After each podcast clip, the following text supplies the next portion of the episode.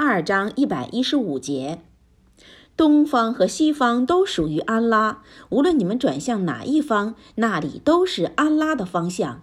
安拉是博大的、全知的。以下是本节的注释：礼拜的朝向，安拉只知使礼拜的朝向改向科尔拜，是对安拉的使者及其弟子们的安慰。他们曾被多神教徒从麦加驱逐，离别了他们的近寺和礼拜所。阿拉的使者曾在麦加面对科尔拜朝向远寺礼拜。使者来到麦地那后，曾朝着远寺礼拜十六个月或十七个月。此后，阿拉让他改朝向为科尔拜。阿拉说：“东方和西方都属于安拉，无论你们转向哪一方，那里都是安拉的方向。”伊本阿巴斯说：“古兰中最先格指的是礼拜的朝向。”阿拉的使者迁徙到买地那时，那里居住着一些犹太人。当时，阿拉命令先知朝向远寺，犹太人因此而非常高兴。使者虽然朝远寺礼拜十几个月，但他更喜欢伊布拉辛先知的朝向科尔拜，所以他时常望着天空祈求安拉。后来，安拉降世了：“你们无论在哪里，都应当把你们的脸转向他。”《古兰经》二章一百五十节。犹太人对此感到怀疑，他们说：“他们为什么改变了原来的朝向呢？”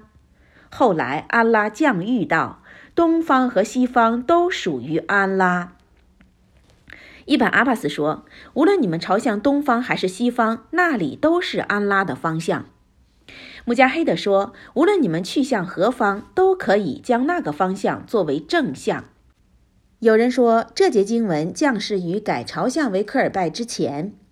另一些人说，安拉降给穆圣算了拉哈林萨拉这些经文，允许人们在旅行、战争和恐惧的时候，任意的朝向东方或西方礼复公拜。据传述，伊本欧麦勒骑在他的坐骑上礼拜，任由他转向何方。他说，穆圣算了拉哈林萨拉曾经就是这样做的。据传述，伊本欧麦勒解答恐惧拜的方式是说，恐惧拜就是恐惧时的礼拜。当时，如果情况更加危急，圣门弟子们或步行，或站着，或骑乘着礼拜，无论是否面对科尔拜。有人说，这节经文是为那些在黑暗、云遮或类似情况下无法辨别方向的人而降世的。买地那人的方向在东西之间。阿拉的使者说，买地那人、沙姆人、伊拉克人的朝向在东西之间。安拉是博大的、全知的。伊本·哲利尔说：“安拉的给养、博施和恩惠包容了万物。全知的指安拉知道万物的行为，任何事物都不可能逃出安拉的洞察。安拉知道一切巨大的和微小的事物。”接念正文二章一百一十六至一百一十七节。他们说：“安拉则娶了儿子。”赞美安拉。不然，诸天和大地当中的一切都属于安拉，一切都臣服于安拉。他是诸天与大地的初创者。当他判定一事时，他只要对他说有，他就有了。以下是这两节的注释：博安拉有子女的邪说。这节尊贵的经文和后面的经文驳斥了那些宣称天使是安拉女儿的基督教徒、犹太教徒和阿拉伯多神教徒，揭露了他们关于安拉有儿女的谬论。安拉说：“赞美安拉，即清高伟大的安拉，永远与这些俗世清净无染。不然，诸天与大地当中的一切都属于安拉。”即事实并非像他们杜撰的那样，诸天大地及其中的一切权利都归于安拉。安拉是他们的支配者、创造者、供养者、设计者、制服者、运行者、变换者。安拉为所欲为，一切都是安拉的仆人，万物的权利统归他。既然如此，安拉怎么会择取万物中的一物作为他的子女呢？子女是相协调的两物的产物，而多福清高的安拉是独一无偶的，他无需配偶，又怎么会有儿女呢？正如阿拉所言，他是天地的初创者，他没有配偶，怎么会有子女呢？他造化了万物，并对万物是全知的。古兰经六章一百零一节。因为你们妄称智人主有子嗣，而智人主却不孝有子嗣。天地间没有一物不以仆人的身份到智人主跟前，他却已记录了他们，并计算过他们。他们每一个都将在复生日单独的来到他跟前。古兰经十九章八十九至九十五节。你说，安拉是独一的，安拉是无求的。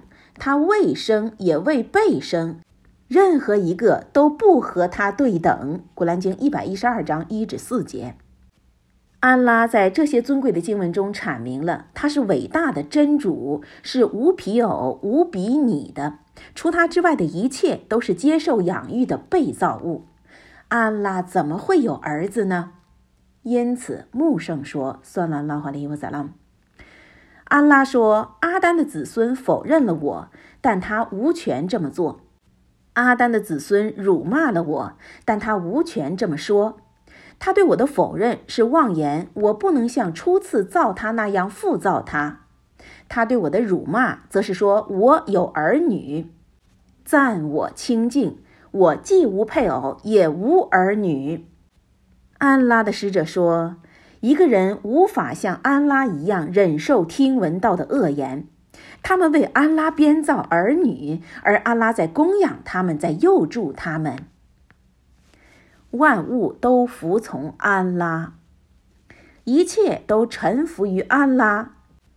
伊本阿巴斯说，经文指一切都是礼拜安拉的。埃克莱麦等解释为，一切都承认自己是安拉的奴仆。塞尔德等解释为一切都是虔诚为主的，莱比尔等解释为一切都在末日为主肃立，赛丁一等解释为一切都在末日服从安拉，和岁夫等说一切都是顺从的。如果安拉说出现一个人，一个人就应声出现了；如果安拉说出现一头驴，一头驴便出现了。穆加黑德说。隐昧者的服从体现于他的影子，他的影子在不由自主地为安拉叩头。伊本·哲利尔认为各家注释都是正确的，即臣服就是服从安拉，这是法定的和前定的事情。如安拉所述，天地间的万物无论情愿或不情愿，都在叩拜安拉，他们的形影朝朝暮暮也都如此。古兰经十三章十五节。初创者的意义，诸天与大地的初创者，即阿拉是天地的创造者，他的创造无需先例。穆加黑德说，这是一种阿拉伯语表达习惯。阿拉伯人通常将新生事物称为比戴尔。比戴尔有两种，一种是教法方面的，如圣训所述，一切新生事物都是比戴尔，一切比戴尔都是迷雾；另一种是语言方面的。正如众信士的长官欧玛了，召集人们长期不懈地集体旅行间歇拜，并说：“这种比代尔太好了。”伊本·哲利尔说，经文二章一百一十六至一百一十七节的意义是：赞安拉清净，他没有儿女，他掌管天地万物的权利，一切都作证安拉是独一的，一切都臣服于安拉。虽然万物原本不存在，更没有存在过的先例，但安拉创造了他们，使他们从无到有。安拉宣布，阿尔撒先知也是一个证人，他们却将他说成是安拉的儿子。安拉还告诉他们，从无到有、无需先例的创造天地的安拉，没有通过父亲就使阿尔撒先知降生于世。当他判定一事时，他只要对他说有，他就有了。安拉以此阐明他完美的大能和无限的权利。如果安拉意欲创造一件事物时，只对他说一声有，他便按照安拉的意欲存在了。